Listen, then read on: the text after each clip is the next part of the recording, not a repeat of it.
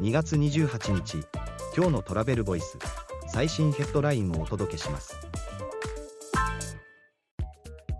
東京観光財団らオーバーツーリズムの共同検証住民の声が届く環境の整備を。リクルートじゃらんリサーチセンター東京観光財団東京都台東区はオーバーツーリズムに関する共同研究を実施。さまざまなデータを比較し住民とコミュニケーションを図りながら根本要因を特定していく必要と指摘。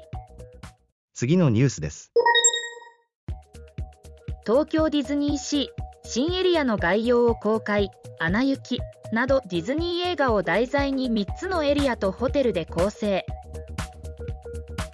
2024年6月6日にオープンする東京ディズニーシー8番目の新テーマポートファンタジースプリングスの概要が明らかに。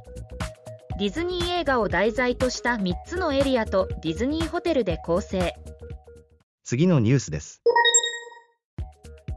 LCC エアアジア旅行予約アプリのさらなる拡充へ。会員プログラムの搭載やコミュニティもエアアジアの旅行予約アプリ Move はアプリのアイコンを刷新。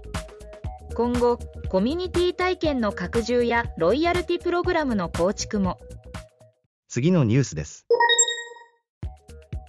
2 26月以降の公開 OK デジタルの窓2024レポート発刊。基礎知識から世界各国の先進事例までダウンロード無料。トラベルボイスレポート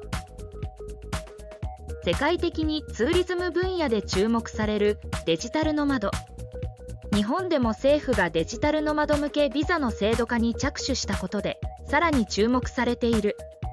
トラベルボイスではその変遷から市場性世界の事例までまとめたレポートを発行。